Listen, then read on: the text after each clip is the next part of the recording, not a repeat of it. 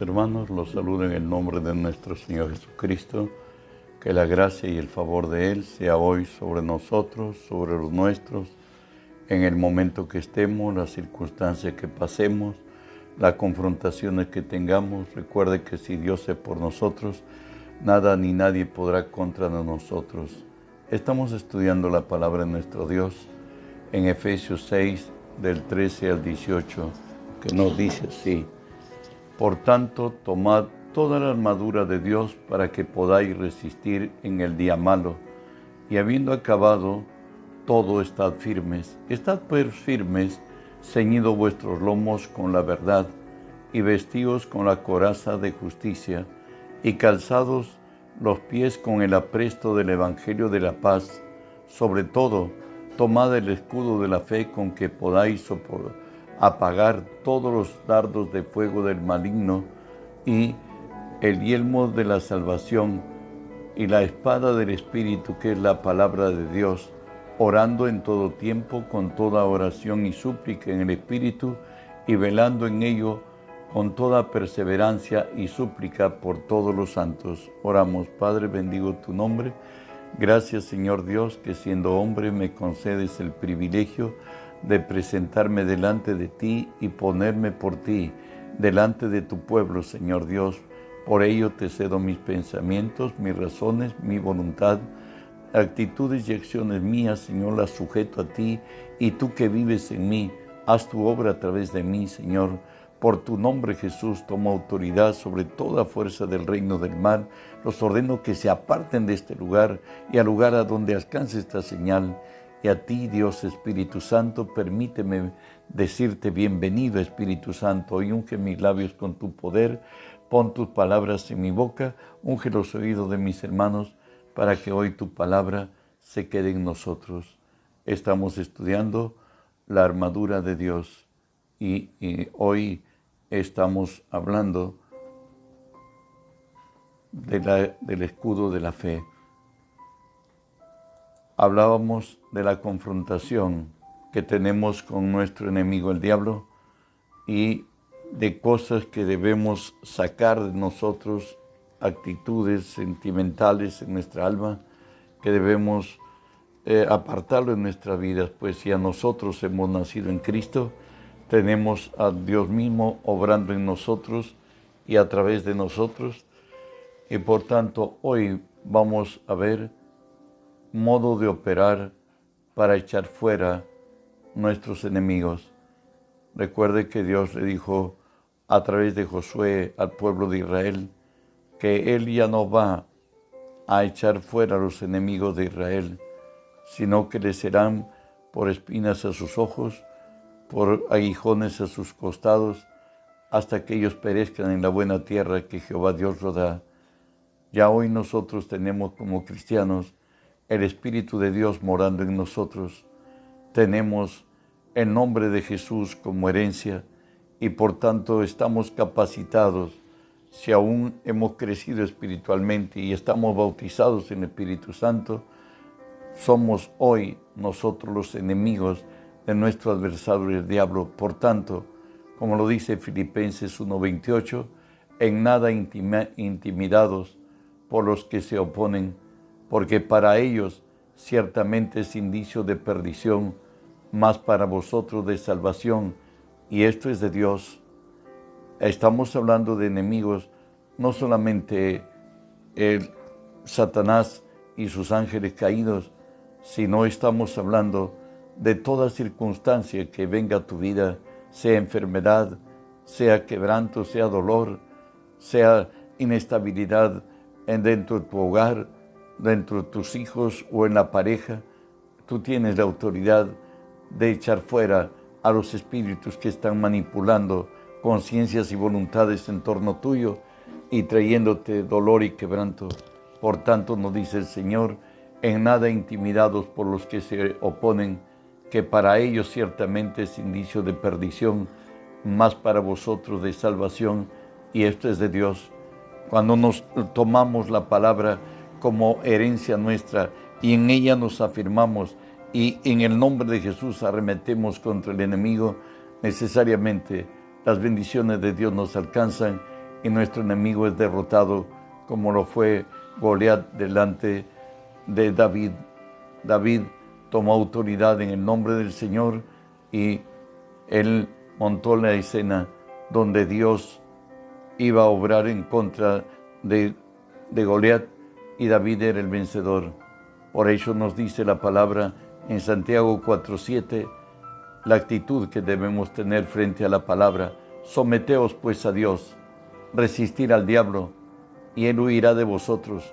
Satanás no tiene ninguna autoridad contra nosotros, por el contrario, nosotros somos representantes de Cristo en esta tierra y si nosotros sin la autoridad que tenemos actuamos, como dice Marcos 11:23, porque de cierto os digo que cualquiera que dijere a este monte, quítate y échate en el, échate en el mar, y no dudar en su corazón, sino creyere que será hecho, lo que diga, lo que diga le será hecho. Las circunstancias cambiarán. Cuando tú te pones osadamente frente al problema como legítimo representante de Cristo y ordenas que se vayan, lo que nos dice segunda de, oh, perdóname, Colosenses 2.5, dice así, porque aunque estoy ausente en el cuerpo, no obstante, en espíritu estoy con vosotros, gozándome y mirando vuestro buen orden y la firmeza de vuestra fe en Cristo. Tenemos que creerle a Dios absolutamente y obrar en su palabra porque es menester, pero sin embargo hay condiciones para esto, que se lo leo y Jesús lo hizo. Juan 5:19 nos dice así Jesús, Respondiendo entonces Jesús les dijo, de cierto, de cierto os digo, no puede el Hijo hacer nada por sí mismo, sino lo que ve hacer al Padre, porque todo lo que hace el Padre, hace también lo hace el Hijo igualmente. ¿Sabes? Tenemos que ser siempre guiados por el Espíritu Santo. Tenemos que vivir en comunión con Dios. El Espíritu nos va a revelar lo secreto y lo guardado. Recuerda lo que nos dice en cuanto cómo la fe se engendra y se genera en nosotros. Romanos 10, 17 dice, así que la fe es por, es por el oír y el oír por la palabra de Dios. Tenemos que estar en comunión con el Espíritu Santo para que Él guíe y conduzca nuestros caminos, así como lo hizo con Jesús. Él, él dice, que Él no hace nada sino aquello que ve hacer a su Padre, y todo lo que ve hacer a su Padre, el Hijo lo hace igualmente. Recuerda que en Cristo tú tienes vida espiritual. ¿Y qué es tener vida espiritual? Tener al Espíritu de Dios morando en nosotros. Y al tenerlo a Él morando en nosotros, dice la palabra que tenemos un corazón para entender, tenemos ojos para ver y oídos para oír en el mundo espiritual. Además de ello, tenemos que recibir la guía del Espíritu Santo y ser ejecutores de la voluntad de Él en esta tierra. En Juan 14:30 nos habla de una condición que debemos siempre tener en cuenta. Juan 14:30 dice así, el Señor no hablaré y a mucho con vosotros, porque el príncipe de este mundo, porque viene el príncipe de este mundo, el cual nada tiene en mí. Recuerda que nos decía la palabra en Eclesiastés 8:9 que nuestros vestidos sean blancos en todo tiempo y que tengamos la unción en nuestra cabeza, pues eso es lo que debe haber en nuestra vida. Satanás no puede, no, si el reino está dividido, no se puede obrar. O eres de Cristo o no lo eres. Igualmente para mí.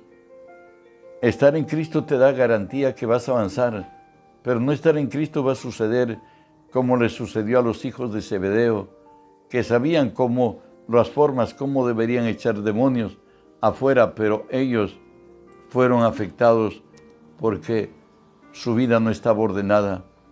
Pero algunos de los judíos exorcistas ambulantes intentaron invocar en el nombre de Jesús sobre los que tenían espíritus malos, diciendo, Os conjuro por Jesús, el que predica Pablo. Había siete hijos de un tal Ezeba, un judío jefe de los sacerdotes que hacían esto. Pero respondiendo el espíritu malo les dijo, a Jesús conozco, sé quién es Pablo, pero vosotros, ¿quiénes sois? Y el hombre en quien estaban el espíritu malo saltando sobre ellos y dominándolos, pudo más que ellos, de tal manera que huyeron de aquella casa desnudos e heridos. Esto fue notorio a todos los que habitaban en Éfeso, así judíos como griegos, y tuvieron temor todos ellos, y era magnificado el nombre de Jesús. Entonces, hay condiciones para que los demonios se nos sujeten y las circunstancias cambien. Hoy veremos a la firmeza de la fe de los tres hebreos que fueron eh, eh, frente al adicto de Nabucodonosor y ellos hablaron con firmeza. Hablo de Daniel 3, 16 y 17. Dice Sadrach, Mesach y Abednego respondieron al rey Nabucodonosor diciendo, no es necesario que te respondamos sobre este asunto. He aquí nuestro Dios, a quien servimos, puede librarnos del horno de fuego ardiendo, y de tu mano, oh rey, nos librará. Y si no sepas, oh rey, que no serviremos a tus dioses, ni tampoco adoraremos la estatua que has levantado. Recuerda que se había levantado una estatua con la efigie, por cierto, de Nabucodonosor, y tenían que doblarse rodilla todo hombre en su reino al sonar de la bocina, del, tamboril, etc. Hoy le dicen pues los hebreos que has traído de, por cierto, de la tierra de Canaán, ellos no quieren postrarse delante de, tu, de la estatua que es levantado. Y la respuesta es, he aquí, nuestro Dios, a quien servimos, puede librarnos del horno de fuego ardiendo y de tu mano, oh rey, nos librará. Y si no, y no, y si no, sepas, oh rey, que no serviremos a tus dioses, ni tampoco adoraremos a la estatua que has levantado. Es una determinación férrea. Daniel, sigo leyendo, 3 del 25 al 27. Y él dijo, ya lo echaron a los hebreos al fuego, y Nabucodonosor está hablando y él dijo, he aquí que yo veo cuatro varones sueltos que se pasean en medio del fuego sin sufrir ningún daño.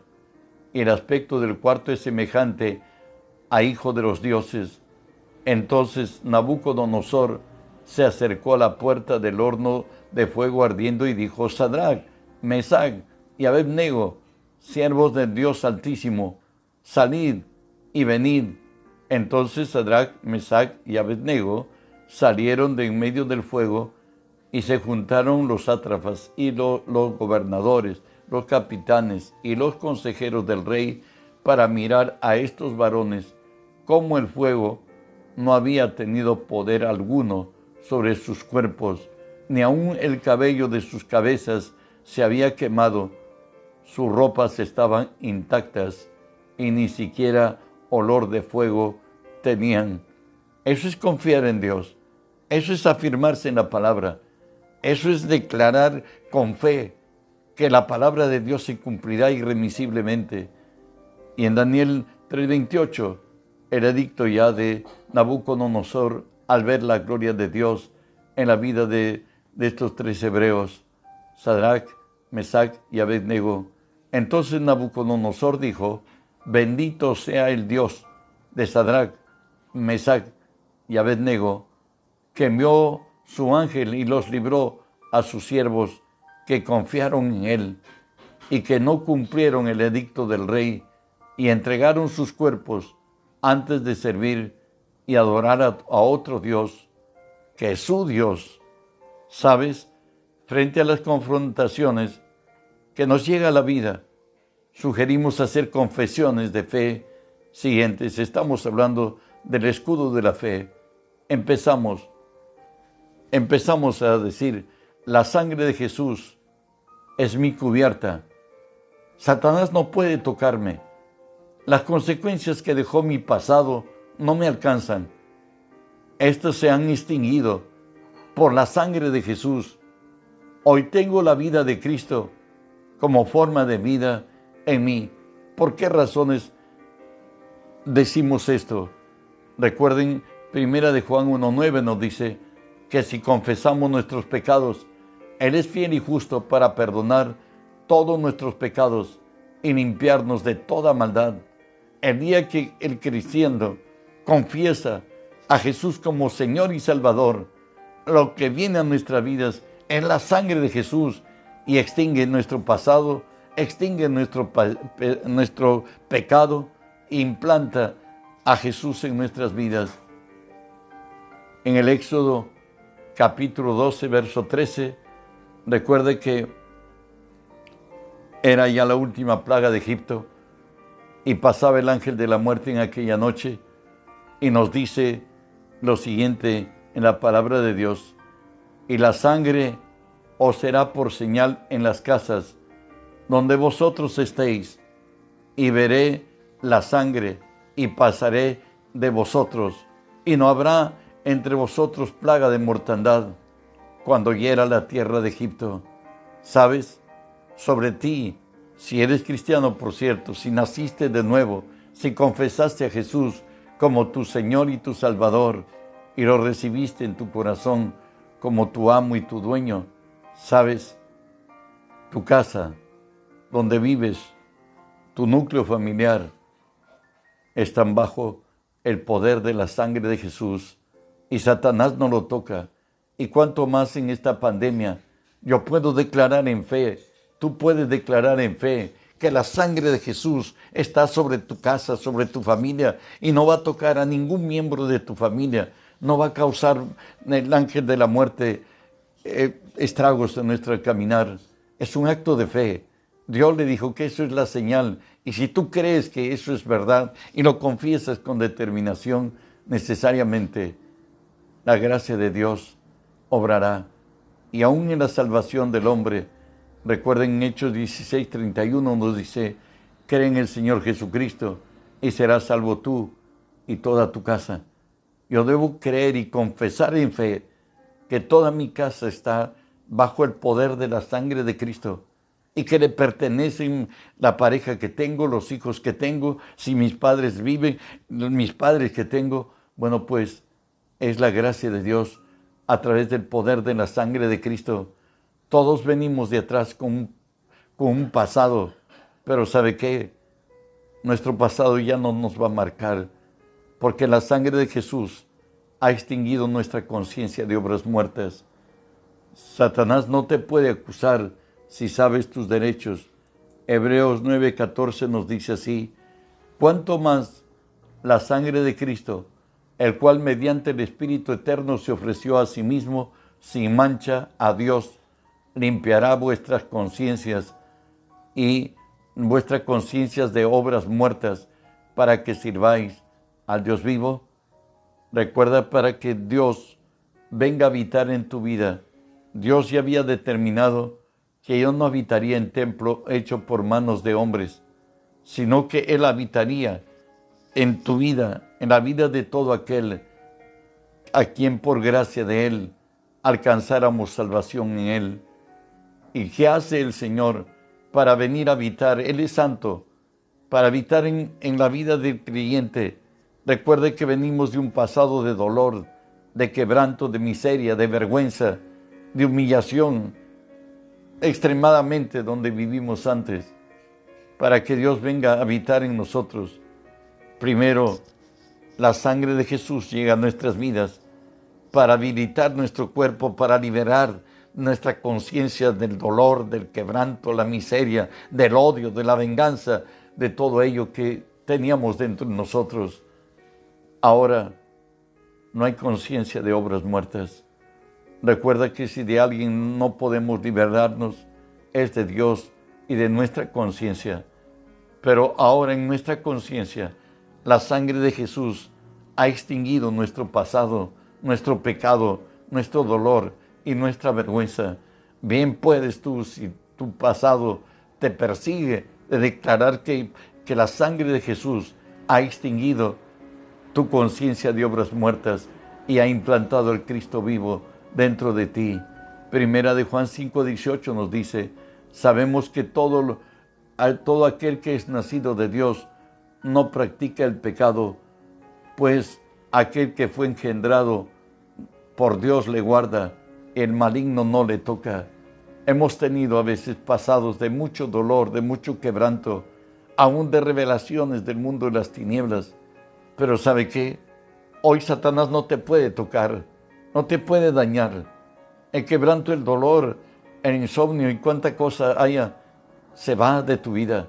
Si tú puedes creer que la sangre de Jesús te ha liberado de, de ser tímido, de ser ansioso, de ser todo ello, tendrás su mejor vida si Cristo está contigo. Hablamos de confesiones como escudo de fe. Tengo el nombre de Jesús como garantía que Dios me oye. Los demonios se me sujetan. Los enfermos son sanados. Las fuerzas de la naturaleza han sido puestas bajo mi autoridad. Vivo sobre las circunstancias. Si eres hijo de Dios, por cierto, ¿sabe qué? Lo creo, por lo cual lo hablo y lo veo porque está escrito, es nuestra disposición. No estamos yendo a la aventura. Dios es veraz y todo hombre es mentiroso. Al orar, como dice Juan 14, 13 y 14, y todo lo que pidieres al Padre en mi nombre, lo haré para que el Padre sea glorificado en el Hijo. Y si algo pidiereis en mi nombre, yo lo haré. Cuando usemos el nombre de Jesús, tenemos la garantía que cuando oramos, milagros suceden, circunstancias cambian. ¿Por qué? Porque Dios es veraz y usando el nombre de Jesús, que es el garantizado para que tengamos bendición, seremos escuchados siempre. Por cierto, si estamos en el marco de Filipenses 4, 8, donde nos dice que pensemos en todo aquello que es verdadero, todo aquello que es puro, todo aquello que tiene buen nombre, todo lo que es digno de alabar. En esto pensad, si ese es el marco que tú, tú usas, tus confesiones, bueno, pues Dios será glorificado en tu vida y tendrá las, las peticiones que le hayas hecho, porque Él está atento a nuestra oración. Marcos 16, 17 y 18 nos dice, y estas señales seguirán a los que creen. En mi nombre echarán fuera demonios, hablarán nuevas lenguas, tomarán en las manos serpientes, y si vivieran cosa mortífera no les hará daño. Sobre los enfermos pondrán sus manos y sanarán. Recuerda que cuando usamos el nombre de Jesús, es como si Jesús mismo estuviera obrando y estuviera físicamente ordenando y haciendo cosas. Bueno, usa el nombre de Jesús y verás milagros y verás señales, liberaciones. Es el nombre de Jesús el que tiene toda la autoridad y el poder, el más grande nombre y excelso de, todo el universo. Recuerda que estamos sentados juntamente con Jesús a la diestra del Padre, Efesios 2.6, y juntamente con Él nos resucitó y asimismo nos hizo sentar en lugares celestiales con Cristo Jesús.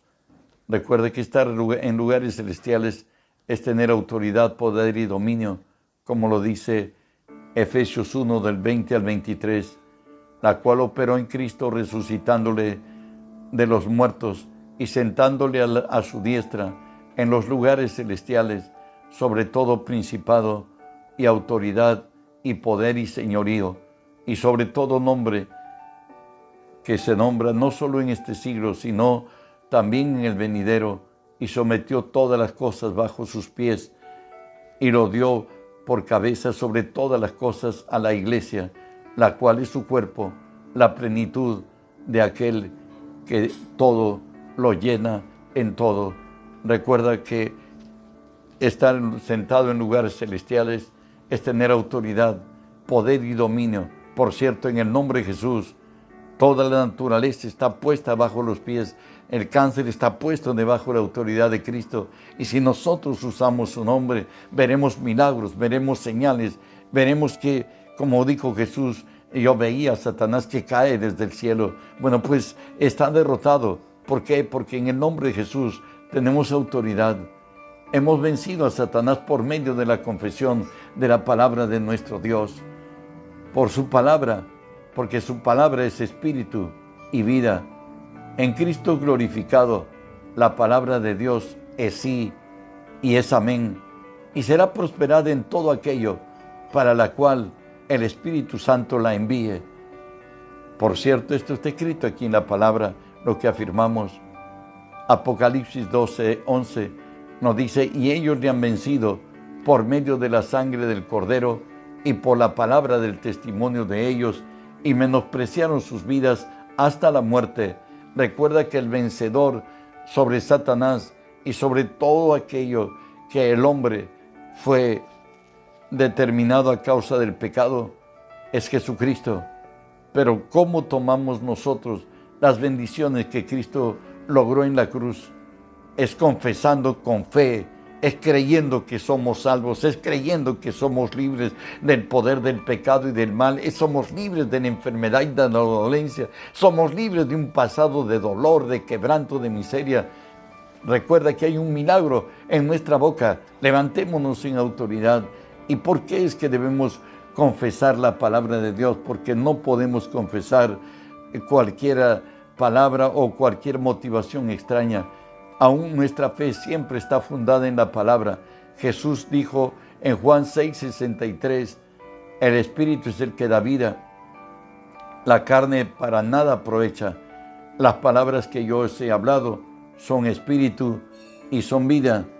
Recuerda que la palabra de Dios tiene vida en sí misma, produce milagros, trae señales, maravillas. Por eso en Marcos, en Marcos 11:23 nos decía la palabra, que todo lo que digamos creyendo, lo que digamos será hecho. Todo lo que digamos creyendo será hecho.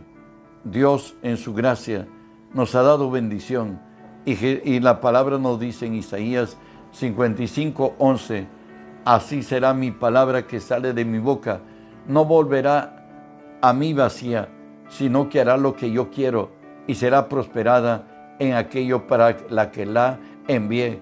Dijimos, que hay fe siempre y cuando Dios haya revelado su palabra a nuestro espíritu. Y tenemos, la fe viene por el oír y el oír por la palabra de Dios. La promesa que Dios haga al hombre, esa promesa se cumplirá irremisiblemente porque Dios ha dicho que cielo y tierra pasará, mas su palabra no pasará. Dios nos dice en la Escritura que tenemos la palabra más segura, eterna en el cielo, y en Cristo ella es sí y en ella es amén.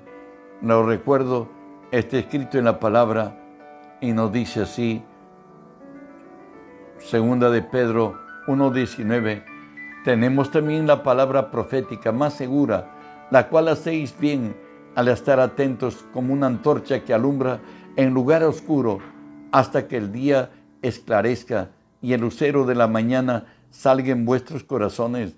¿Sabes? La palabra en el creyente es indubitable, no podemos dudar. Es irrebatible, nadie lo puede rebatir. Mm, es inapelable, es imprescriptible. O en otras maneras, no tiene fin. Nadie lo puede revocar, nadie lo puede anular.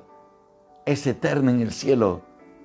El día que Cristo resucitó, lo dio vigencia eterna según 2 Corintios 1:20, porque todas las promesas de Dios son en Él, por cierto, en Jesús, sí, y en Él, en Jesús, amén, por medio de nosotros, para la gloria de Dios.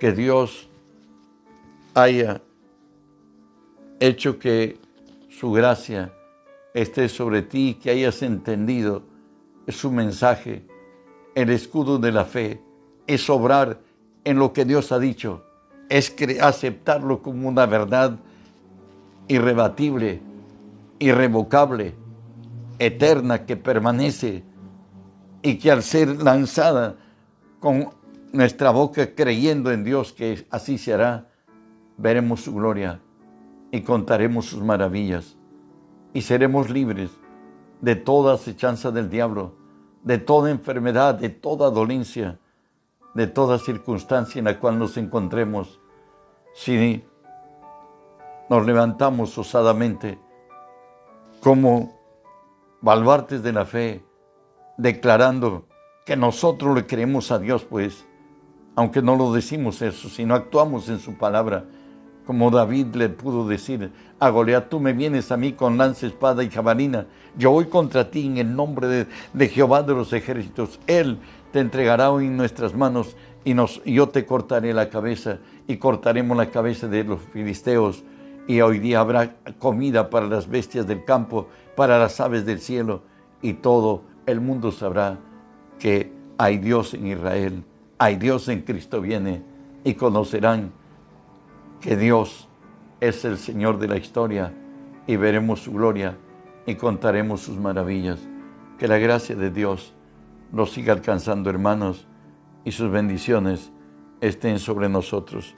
Esta noche tenemos a las 8 de la noche en directo. Esperamos estar juntos. Que Dios abra nuestro corazón. Bendiciones.